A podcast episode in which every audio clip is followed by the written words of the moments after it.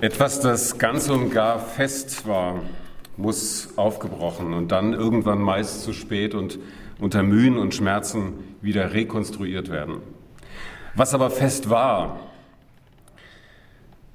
war nur fest gemacht, nicht selbst gewählt. Davon ließen sich Bilder machen, anhand derer später erzählt werden kann, was gewesen ist und was gewesen sein könnte. Nur davon lassen sich für Schreibende Bilder machen, von diesem festen, unerschütterlichen, fixierten.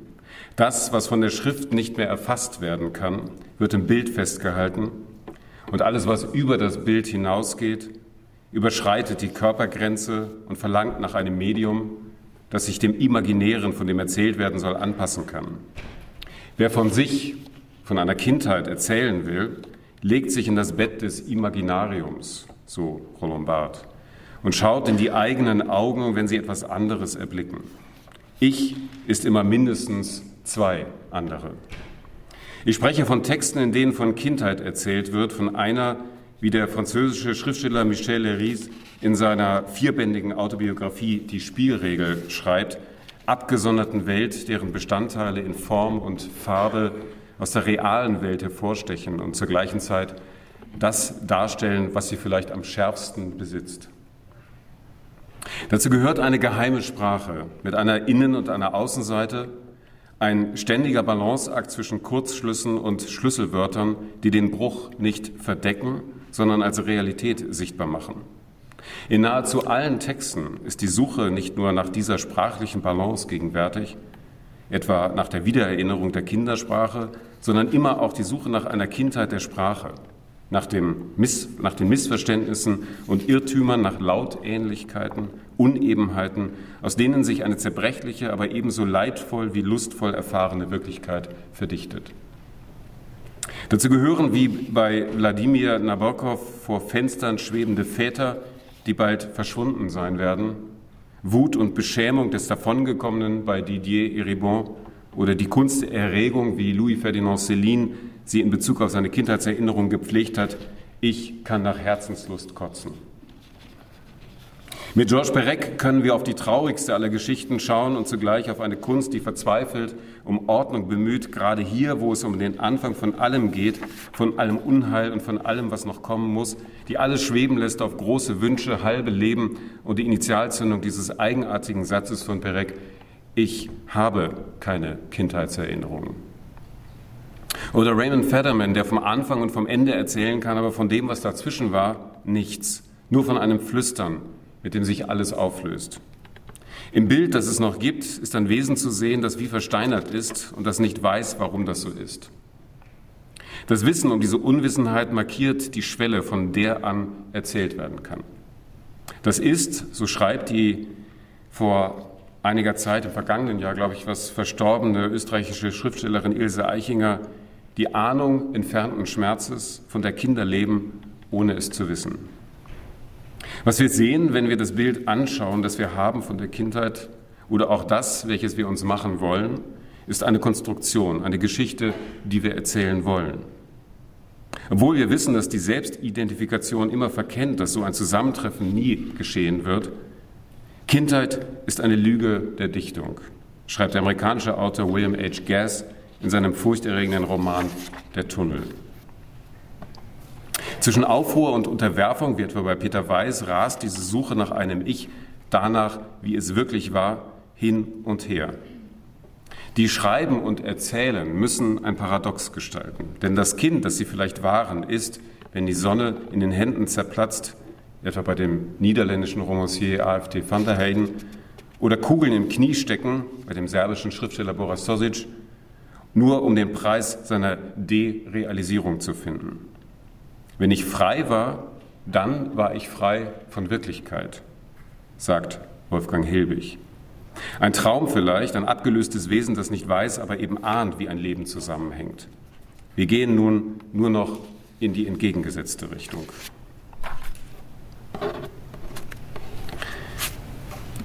Wie wird man ein Eroberer?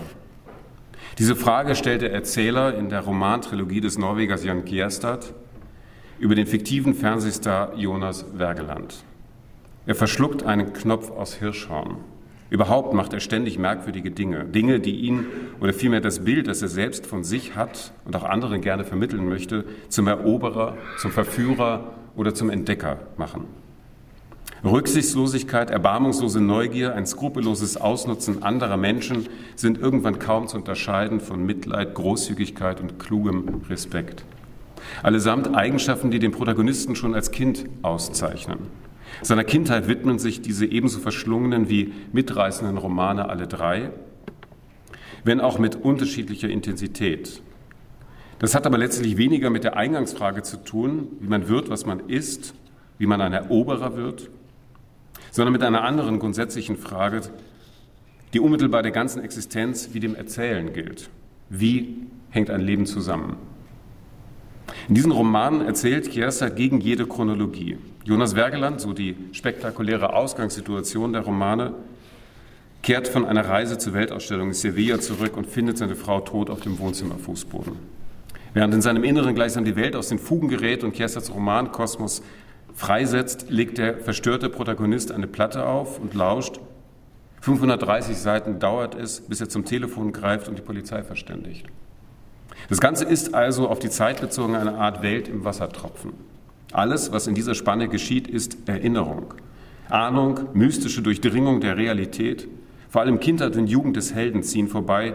Der Orgel spielende Vater, der bonierte Onkel William, der das durch den Ölboom reich gewordene Norwegen verkörpert. Tante Laura mit ihrer Sammlung von exotischen Penissen. Jonas, spätere abenteuerliche Reisen und seine innovativen Dokumentarfilme als berühmter Journalist.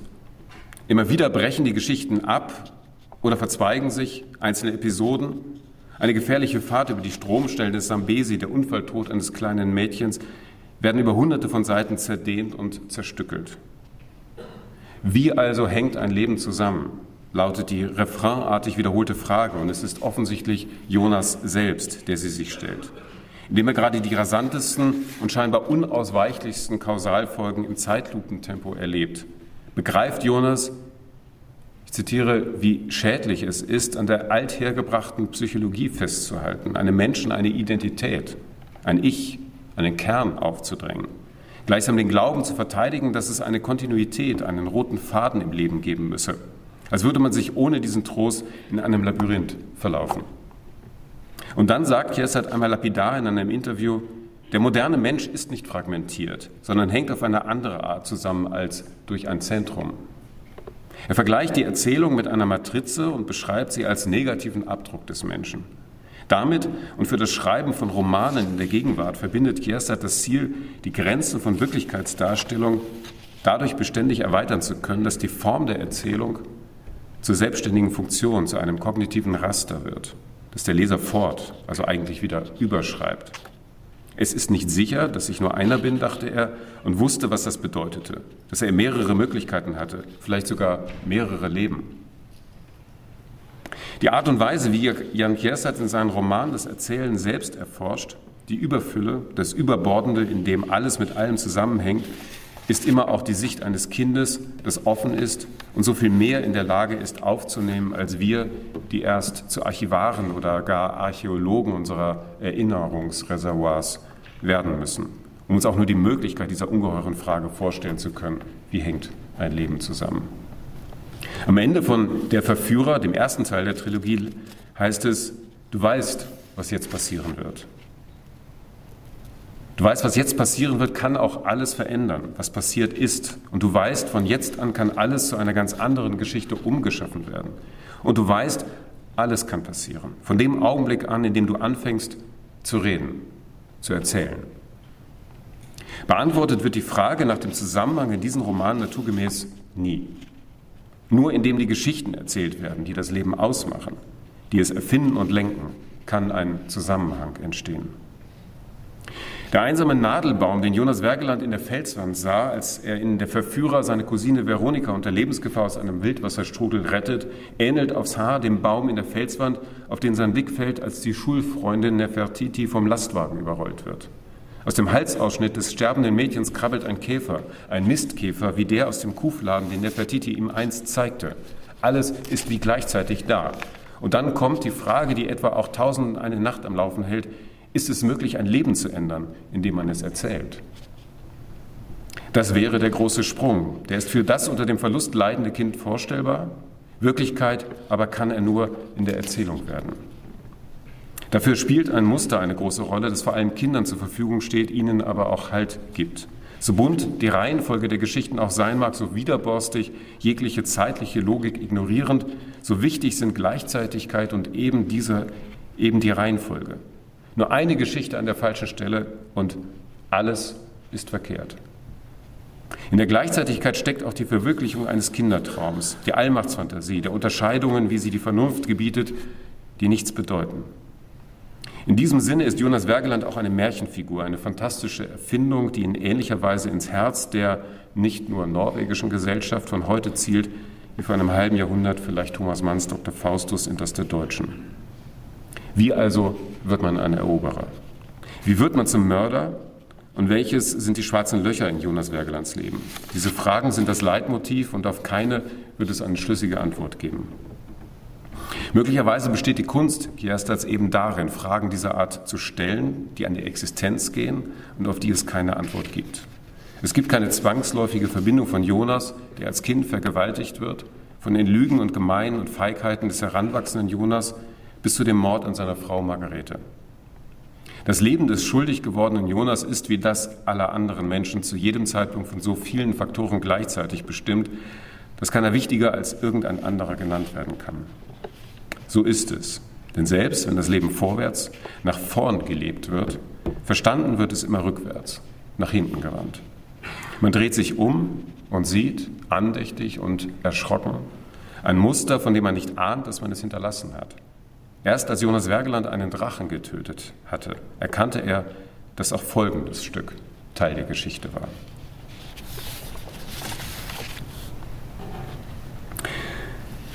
Mutter und Tochter sprechen miteinander und aneinander vorbei. Sie stellen sich etwas oder die jeweils andere vor. Uwe Jonsson hat in seinem, mehr, in seinem mehrbändigen Chronikroman Jahrestage verschiedene Lebenswelten und Zeitebene miteinander vernetzt.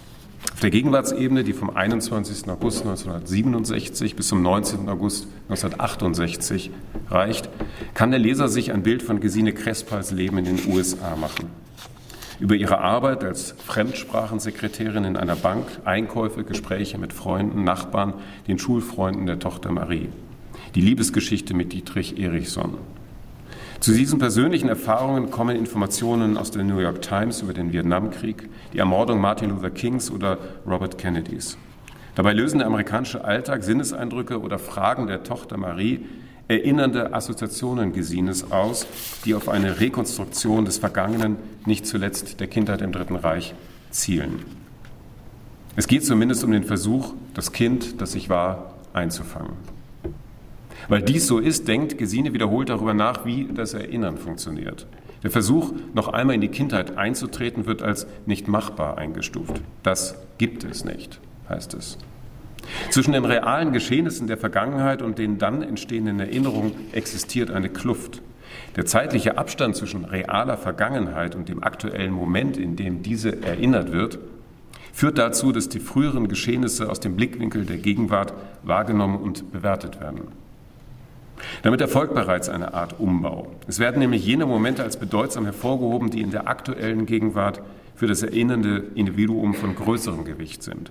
Dazu gehört auch das Retuschen, das Vergangene sentimentalisch verklären. Man kann mit Uwe Jonsson von Tricks der Erinnerung sprechen. In die Erinnerungen können beständig äußere Elemente eindringen, ohne dass sich der Einzelne dessen bewusst wird. So vermischen sich beispielsweise die von anderen erzählten Geschichten, Filmhandlungen oder gar fiktive Romanerlebnisse mit der eigenen Geschichte. Damit hängt auch das Phänomen der falschen Erinnerungen zusammen mit denen wir uns oft unsere Kindheit zusammenleimen.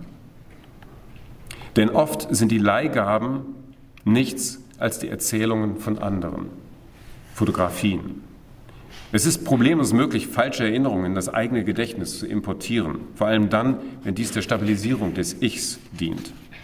Diese Quellenamnesie steigert sich mit zunehmendem Alter und macht es möglich, Erlebnisse anderer zu einer eigenen Wunschbiografie zu erinnern. In den Jahrestagen wird zum Ende des ersten Bandes zwischen Gesine und ihrer zehnjährigen Tochter Marie eben jene Frage debattiert, wie authentisch das Erinnerte ist. Ich werde dich jetzt prüfen, sagt Marie. Ich werde jetzt mal nachsehen, woher du deine Vergangenheiten hast. Da hat jetzt, das hat jetzt ein Ende mit dem Anlügen. Marie versucht, die Mutter in eine Falle zu locken und stellt die Forderung, erzähl mal was über das Kind Gesine, als es zwei Jahre alt war. Und nach Gesines Versuch, eine Antwort zu geben, hegt sie den Verdacht, das hast du von mir. Marie vermutet also, dass die Mutter in dem Fall, da die Erinnerungen angesprochen sind, die ihren Status als Kleinkind in der Vergangenheit betreffen, sich mit Erinnerungen an ihre Tochter Marie aushilft. Mit Maries Verdacht sind grundsätzliche Probleme angesprochen, die das Erzählen und Erinnern von Kindheit betreffen. Der Schriftsteller Marcel Bayer, der in seinen Büchern vielfach mit Kinderstimmen und äh, als Erzählerin arbeitet, sagte mir mal in einem Interview, es sind zwei ganz verschiedene Sachen, ob man über Kindheit schreibt oder aus Kinderperspektive. Gesine Kressball in den Jahrestagen gibt sich ihren Erinnerungen nicht hin, wie etwa der Ich-Erzähler in Proust auf der Suche nach der verlorenen Zeit, sondern sie erinnert sehr bewusst, denn sie hat einen Plan. Gesine übergibt Clifford, ihrem früheren Lehrer. Ähm, Marie, ihre Tochter, lernt ihn kennen. Viel Papier, Aufzeichnung. Clifford ist das personifizierte Gedächtnis dieses Romans. Ziel ist die Hoffnung auf eine gemeinsame Zukunft, verwandelt in Geschichten, die besser nicht erzählt werden.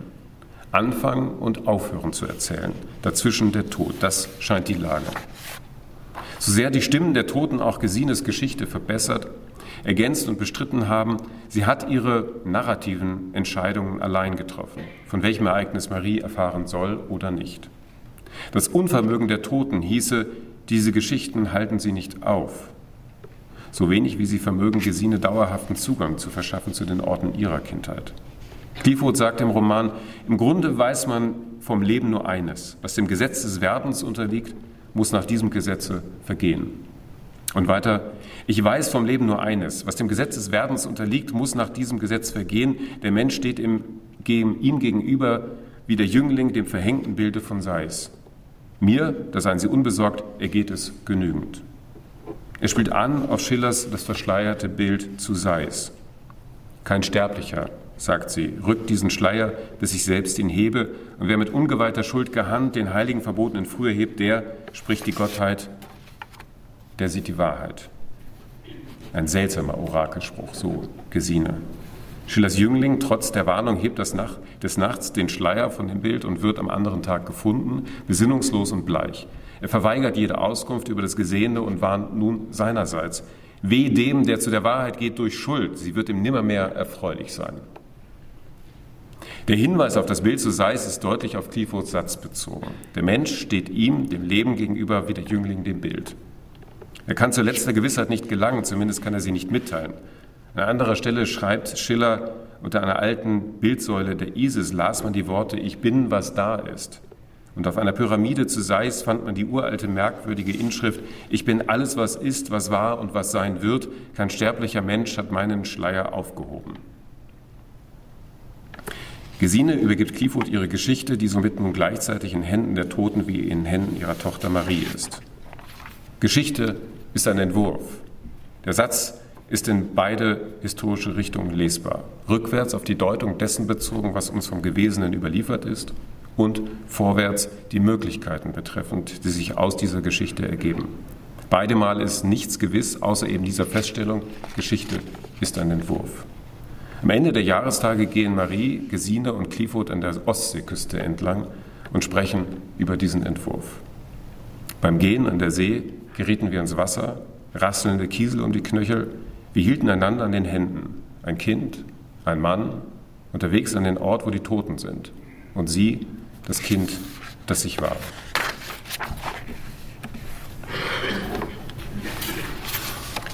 Marcel Proust wird am 10. Juli 1871 geboren, als erstes Kind von Jean Proust und Dr. Adrien Proust. Marcel ist ein schwächliches Kind. Der Vater, vor allem seiner Rolle als Arzt, ist der starke Lebensretter, dem zu genügen für den Sohn nie möglich sein wird. Das bestimmt die Ausgangslage für Marcel Proust ebenso wie der Schuldkomplex der Mutter.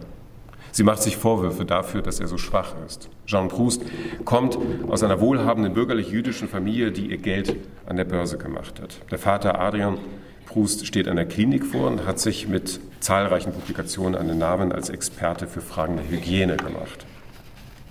Der Vater,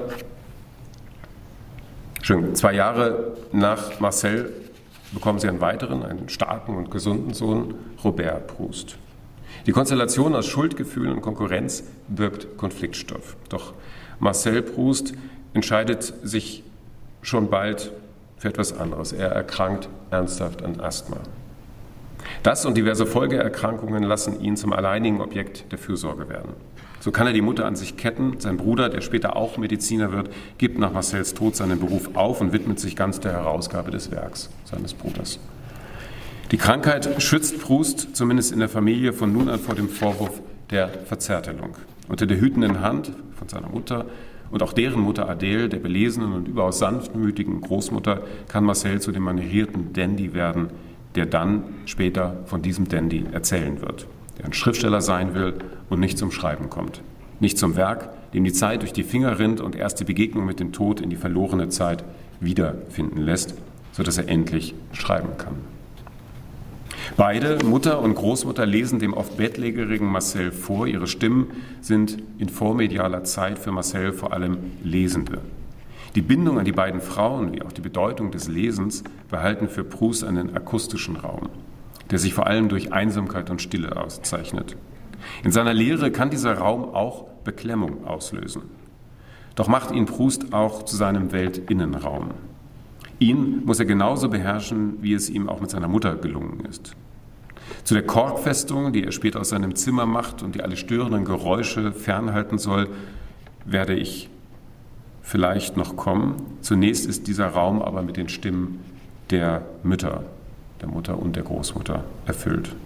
Auf der, Versuche, auf der Suche nach der verlorenen Zeit beginnt mit der Erinnerung an die Rettung eines erst verweigerten Gute-Nacht-Kusses mit der Szene des Zubettgehens des jungen Marcel. Eine dramatische Szene von ebenso absurder wie authentischer Seelenqual. In seiner Verzweiflung vom Abendessen allein, ohne den eigentlich obligatorischen Kuss der geliebten Mutter hinaufgeschickt zu sein, ohne ihre Vorlesestimme in dem riesigen Bett die dunkle Nacht durchstehen zu sollen, überwindet der Junge seine nicht minder große Angst vor väterlicher Strafe und passt die Eltern, nachdem diese ihre Gäste verabschiedet haben, auf der Treppe ab. Zuvor spielt sich noch ein ganzes Hörtheater ab. Marcel lauscht, was vor sich geht, was geredet wird, um die richtige Gelegenheit zu erwischen. Es geht dann ganz glimpflich aus, die Mutter ist erregt, der Vater aber zeigt sich überraschend nachgiebig und fordert seine Frau auf, ruhig noch zu dem Jungen zu gehen. Geh doch mit dem Kleinen.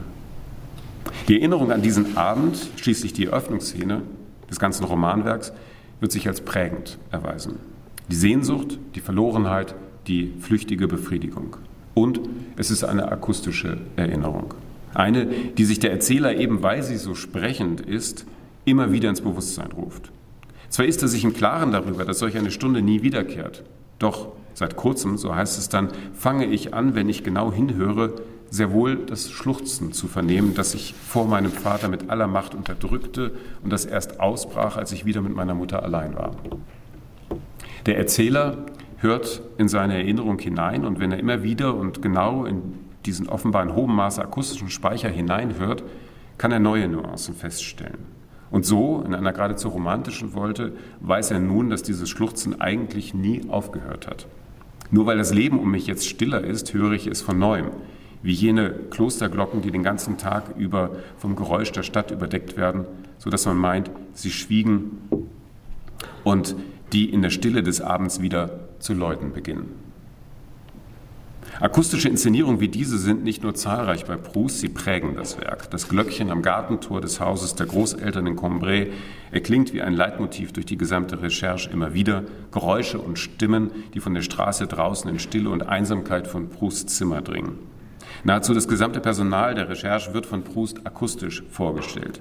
Bei jedem ersten Auftreten wird im Leser das besondere Timbre der jeweiligen Stimme charakterisiert.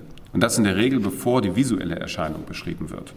Prousts Erzähler gibt sich unzuverlässig, nennt seine Beobachtungen ungenau. Ebenso sei er nur ein flüchtiger Zuhörer. Mit entsprechender Vorsicht sei zu genießen, was er von Gesprächen und Aussagen wiedergeben kann.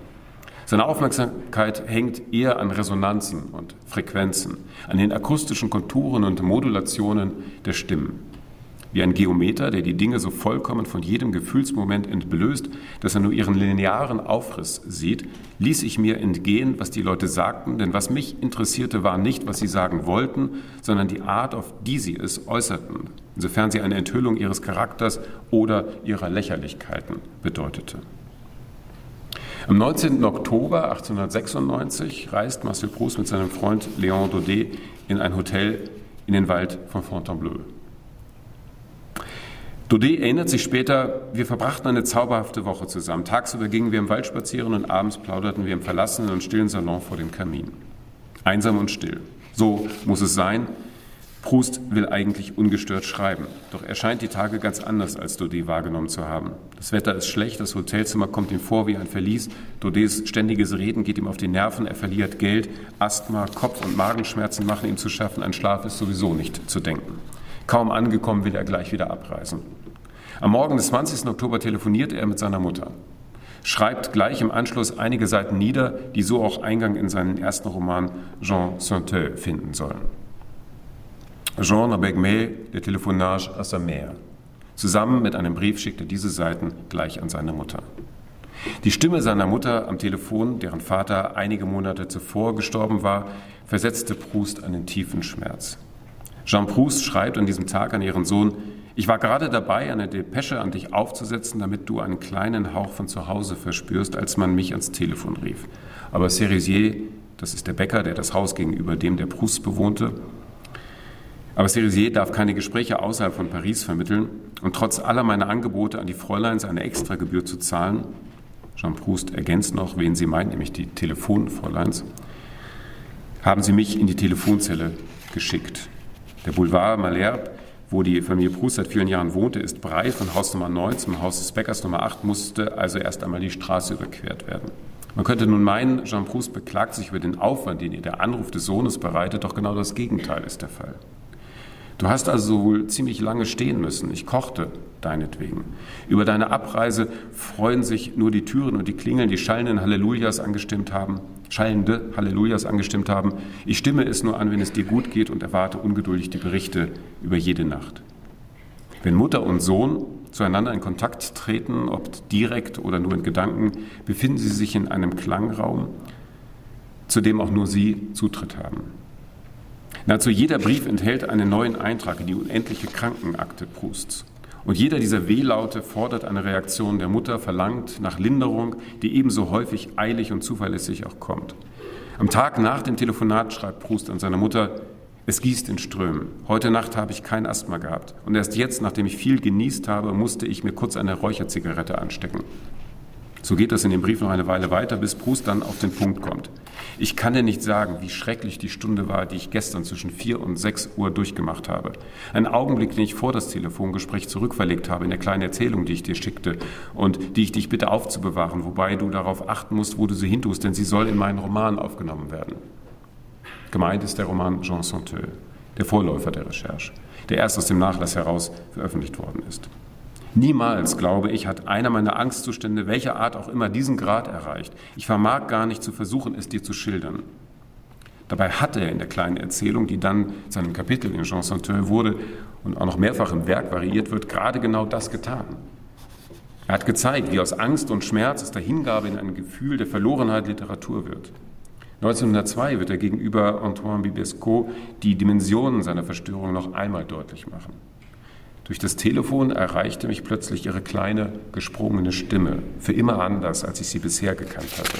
Wie verletzt, rissig und schrundig, und als ich aus dem Hörer die blutenden und zerschlagenen Stücke auffing, empfand ich zum ersten Mal qualvoll, was auf immer in ihr zerbrochen war.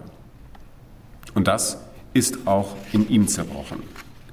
Doch ist für Proust diese Zersplitterung zugleich der erste Ansatzpunkt für das, was später einmal die Recherche werden sollte auf der Suche nach der verlorenen Zeit.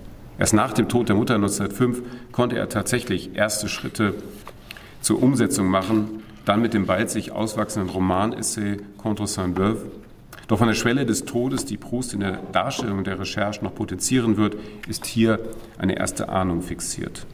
Dann plötzlich kommt da ganz nahe bei ihm, so süß, so zerbrechlich, so zart, so hell, so schmelzend einem zerbrochenen Eisstückchen gleich die Stimme seiner Mutter. Bist du es? mein Liebling?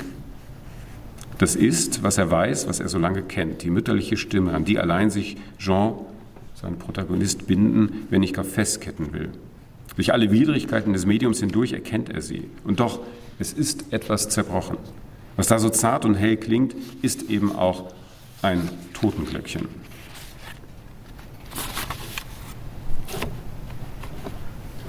Wer von Kindheit erzählen will, dem geht es ums Verstehen und darum, das Verstehen zu verstehen.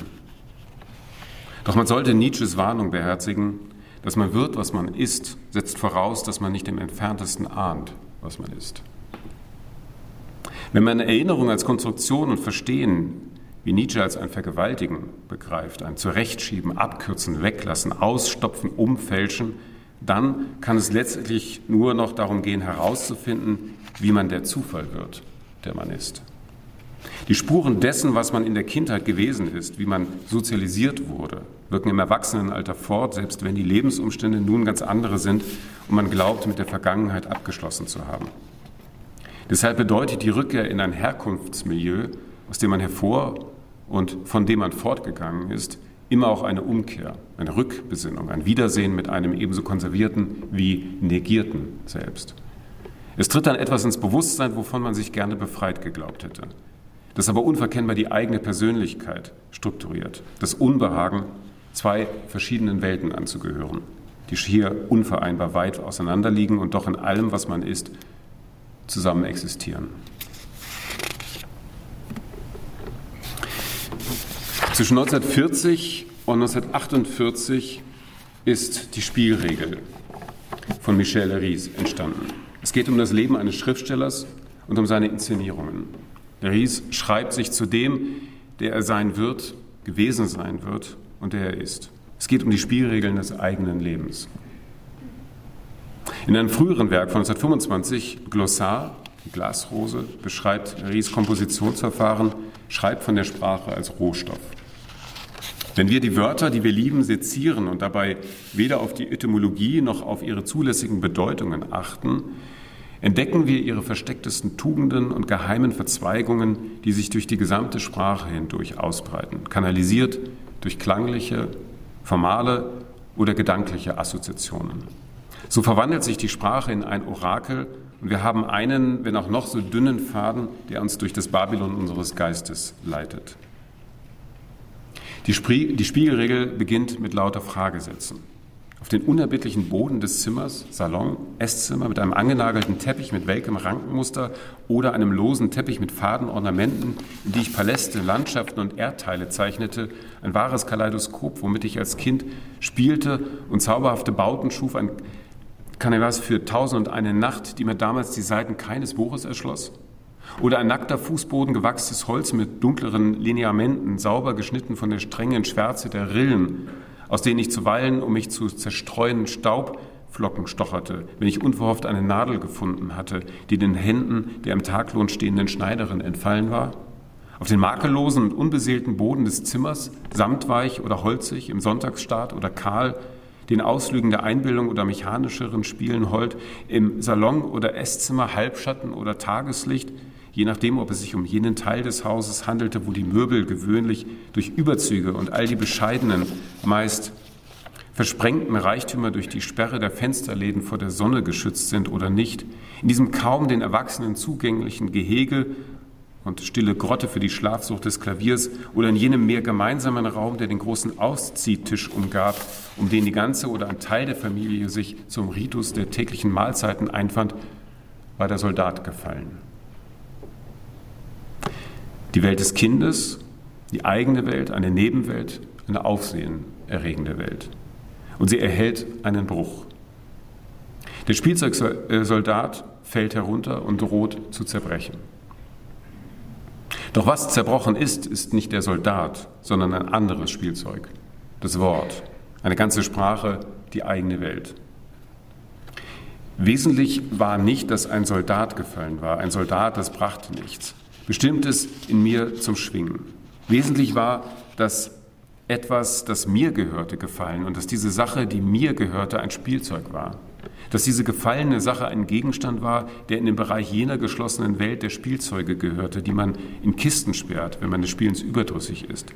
Jener faszinierenden und abgesonderten Welt, deren Bestandteile in Form und Farbe aus der realen Welt hervorstechen und zur gleichen Zeit das darstellen, was sie vielleicht am schärfsten besitzt. Eine Nebenwelt. Zugabe zum Alltäglichen. Wie Trinkbecher gravierte Initialen und Uhrenketten Anhänger als Zugaben haben. Eine aufsehenerregende Welt, wie alles, was in der Natur als chose d'apparat zu glänzen weiß. Schmetterlinge, Mohnblumen im Kornfeld, Schneckenhäuser, Himmelssterne bis hin zu den Moosen und Flechten, die auf Felsen und Baumstämmen wie hübsches Stickwerk wirken. Das Kind ist Gebieter über eine Sprache, die es für etwas ihm Angehöriges hält und die nur vor, von seinen Entscheidungen abhängt. Der Ries ist auf der Suche nach dem verlorenen Sprachparadies. Durch meine Ungeschicklichkeit, Auslöser des Falls, schwebte eins meiner Spielzeuge in Gefahr, zerbrochen zu werden. Eins meiner Spielzeuge, das heißt eins der Elemente der Welt, mit denen ich in jener Zeit aufs engste verbunden war. Rasch bückte ich mich, hob den reglosen Soldaten auf, betastete und betrachtete ihn. Er war heil geblieben und lebhaft war meine Freude. Und diese äußerte sich in dem Ausruf Heureusement, ein Erwachsener, der sich mit im Zimmer befand, hört, was der Junge sagt und berichtigt ihn, dass es nicht heureusement hieß, heißt, sondern heureusement. Das Kind ruft also eigentlich aus Glück und wird korrigiert, es hieße richtig zum Glück. Die Bemerkung schnitt meine Freude abrupt ab oder vielmehr in einem Augenblick von Sprachlosigkeit ersetzte sie alsbald die Freude, die mein Denken zunächst vollständig erfüllt hatte, durch ein seltsames Gefühl, dessen Fremdheit ich selbst heute kaum durchdringen kann. Man sagt nicht heureusement, sondern heureusement. Dieses Wort von mir bisher ohne das leiseste Bewusstsein seiner wirklichen Bedeutung wie ein reiner Ausruf verwendet, verbindet sich mit heureux und fügt sich plötzlich Kraft der Magie einer solchen Annäherung in eine ganze Sequenz präziser Bedeutungen. Dieses Wort, das sich bis dahin stets verstümmelt hatte, mit einem Schlag in seiner Unversehrtheit zu erfassen, wird zu einer Entdeckung und ist wie das brüske Zerreißen eines Schleiers oder das Zersplittern einer Wahrheit. Damit ist also diese vage Vokabel, die bisher völlig zu meiner Person gehörte und wie versiegelt blieb, durch einen Zufall in die Rolle eines Kettenglieds für einen ganzen semantischen Zyklus geworden, erhoben. Nicht länger ist sie mein Eigentum, Sie nimmt teil an jener Wirklichkeit, welche die Sprache meiner Brüder, meiner Schwester und meiner Eltern ist. Etwas mir angehörendes wird etwas Öffentliches und Geöffnetes. Und in einem einzigen Aufblitzen wurde diese Vokabel geteilt oder, wenn man so will, sozialisiert. Sie ist nicht länger mehr der konfuse Ausruf, der meinen Lippen entschlüpft, wie das Lachen oder der Schrei, meinem innersten Wesen doch noch ganz nah, Sie ist jetzt unter abertausend anderen eines der grundlegenden Elemente der Sprache, jenes weiten Instruments der Mitteilung und die zufällige Bemerkung eines älteren Kindes oder Erwachsenen anlässlich meines Ausrufs, der dem Fall des Soldaten auf den Boden des Esszimmers oder den Teppich des Salons folgte, gewährte mir einen flüchtigen Einblick in das Leben außerhalb meiner selbst und voller Fremdheit. Denn dieses verstümmelte Wort, das mir von sich gerade eine andere Wirklichkeit als jene, an die ich bisher geglaubt hatte, offenbarte, versetzte mich in einen Zustand, in dem ich dank der Natur, einer derartigen Verbiegung und Verschiebung, die sich somit meinem Geist aufdrängte, dunkel spürte, wie die gesprochene Sprache, spinnwebartiger Stoff meiner Beziehung zu den anderen, mich übersteigt und von allen Seiten ihre mysteriösen Fühler vorschiebt. Das Kind findet die sinnliche Materialität der Stimme, die bildliche Materialität Buchstaben, des Buchstabens und eine taktile Erfahrung der Sprache. Das Kind begreift, dass es schon eine Sprache gibt. Eine Sprache mit festen Regeln und einer Ordnung. Leris wird, und deshalb steht, stellt er dieses Kapitel an den Anfang, Schriftsteller, um gegen diese Evidenz der bestehenden Sprache vorzugehen und seine eigene Sprache zu finden. Darum geht es, trotz Regelhaftigkeit, trotz all der Konnotationen, in denen man sich bewegt, etwas Eigenes zu finden.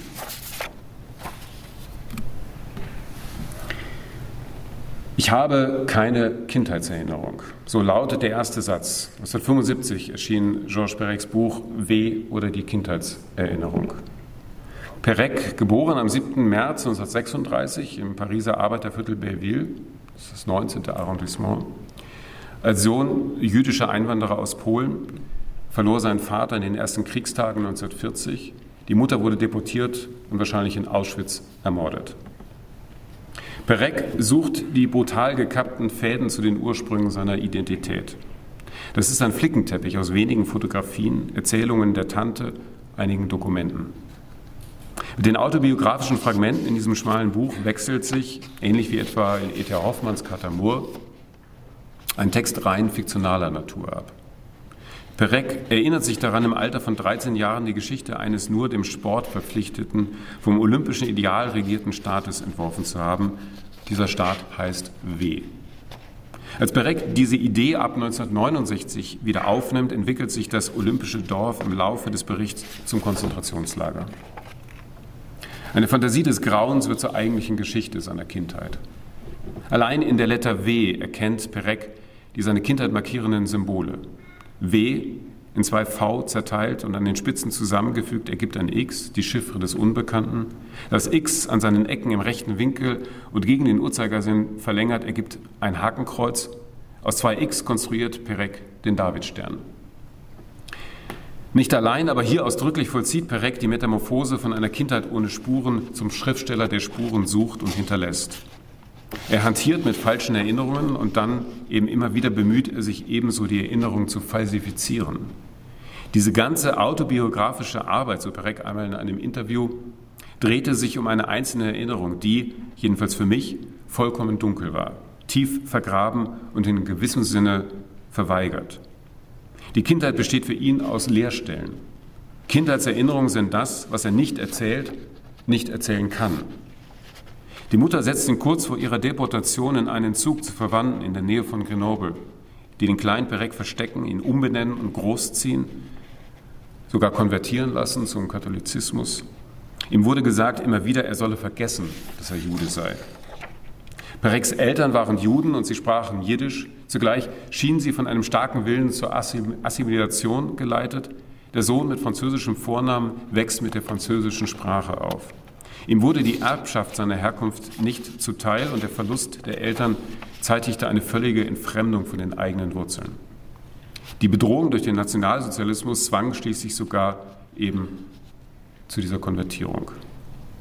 Die Erinnerung indessen imaginiert Vertrautheit im geschlossenen Kreis der jüdischen Familie, imaginiert genährt aus den Illustrationen in Kinderbüchern, ein Bild, das einerseits Geschlossenheit und Harmonie suggeriert, andererseits aber auch schon Spuren der nicht zu leugnenden Entfremdung, des schon vollzogenen Bruches in sich trägt. Diese Entfremdung wird schließlich in der Entzifferung eines hebräischen Buchstabens, den es gar nicht gibt, fortgeschrieben. Der Fehler ist nicht unschuldig, er zeigt die Unkenntnis des Hebräischen und ist zugleich verdichtetes und korrigierendes Zeichen der entworfenen Familienszene. Der Fantasiebuchstabe zeichnet den imaginierten Kreis der Familie nach und markiert zugleich die Lücke. Der Buchstabe weist eine Öffnung auf, die als ein Fehlen gedeutet werden muss. In La Vie d'Emploi, dem oft als Hauptwerk bezeichneten Roman Perex, Das Leben, Gebrauchsanweisung, taucht schließlich das Gamet, so nennt es Perec, als Bild eines abgebissenen Kekses auf einer Keksdose wieder auf und erweist sich dort als Struktursymbol des ganzen Romans. Das kleine Mädchen, das die Ecke des Kekses abgebissen habe, sei verantwortlich für das Verschwinden eines Kapitels, das den Plänen des Romans zufolge im Keller des Gebäudes spielen müsste, im einzigen unzugänglichen Raum des Hauses, das dieser Roman repräsentiert. Auch in W fehlt ein Kapitel. Das, der Chronologie zufolge, von der Reise nach Villard de Lans, der Deportation, von der Deportation der Mutter nach Drancy bzw. Auschwitz handeln müsste.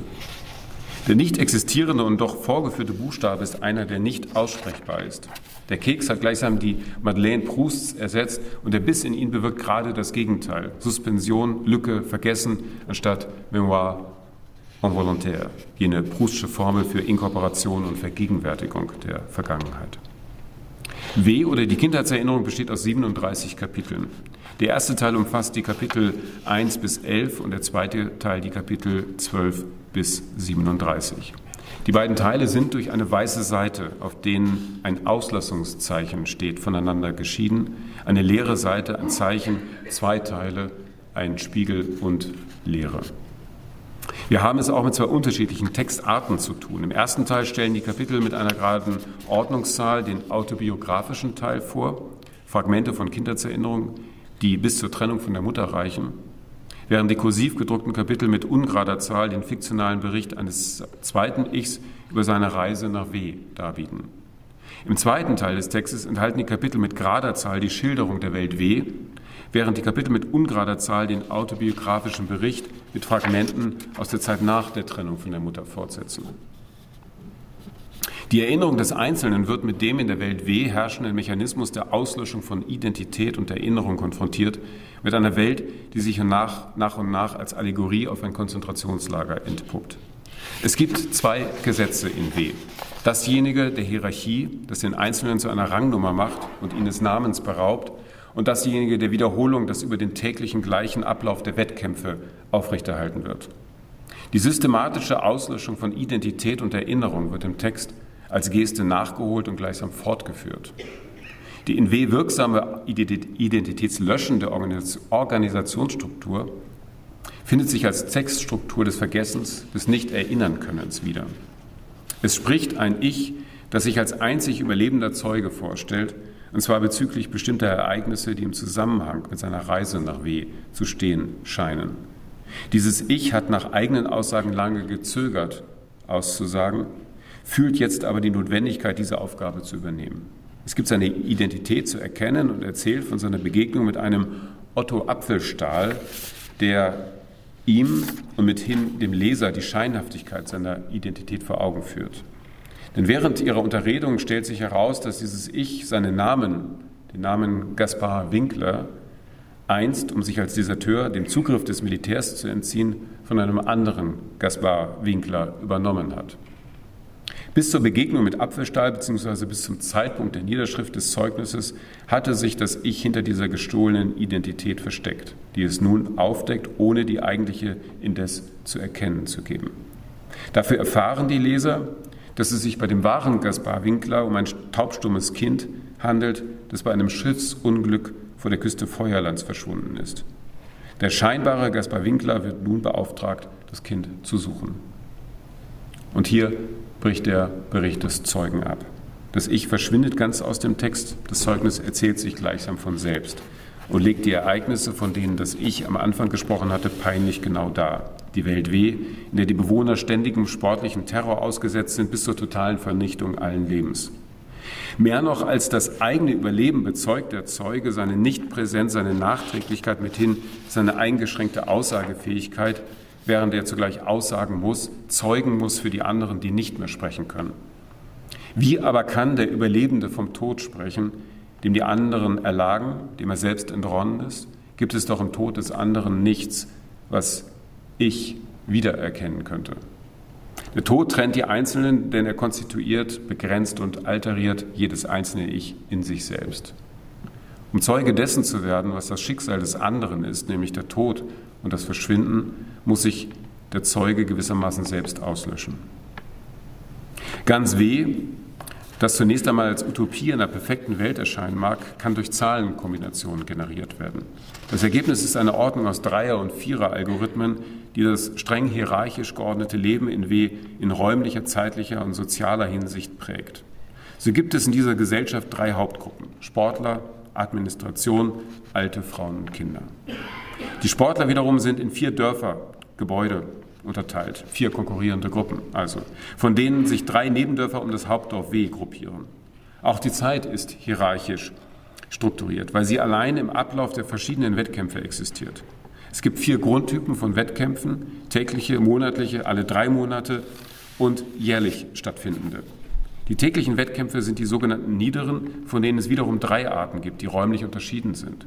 So geht es gnadenlos weiter mit einer extrem feingliedrigen Klassifikation, mit einer Grammatik des Sports, die sich wie ein Netz über das Leben legt, es eingrenzt, reduziert, einschnürt.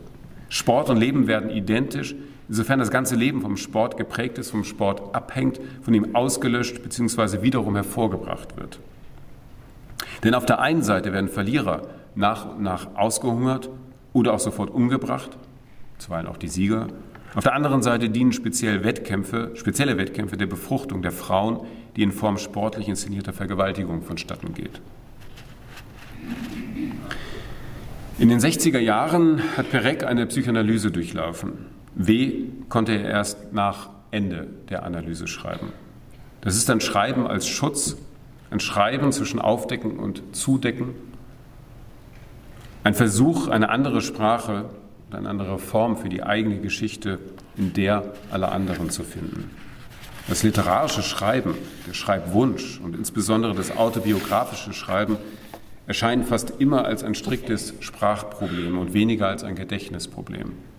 Das Vergessen, unter dem ein Autor oder eine Autorin leidet, wird umgangen, weil es fortan nicht darum geht, das Vergessene in den Stand authentischer Erinnerung zu heben, sondern den Weg des autobiografischen Schreibens als Versprachlichung, als Auftauchen von Bildern, Erinnerungen in der Sprache zum Gegenstand des Interesses werden zu lassen.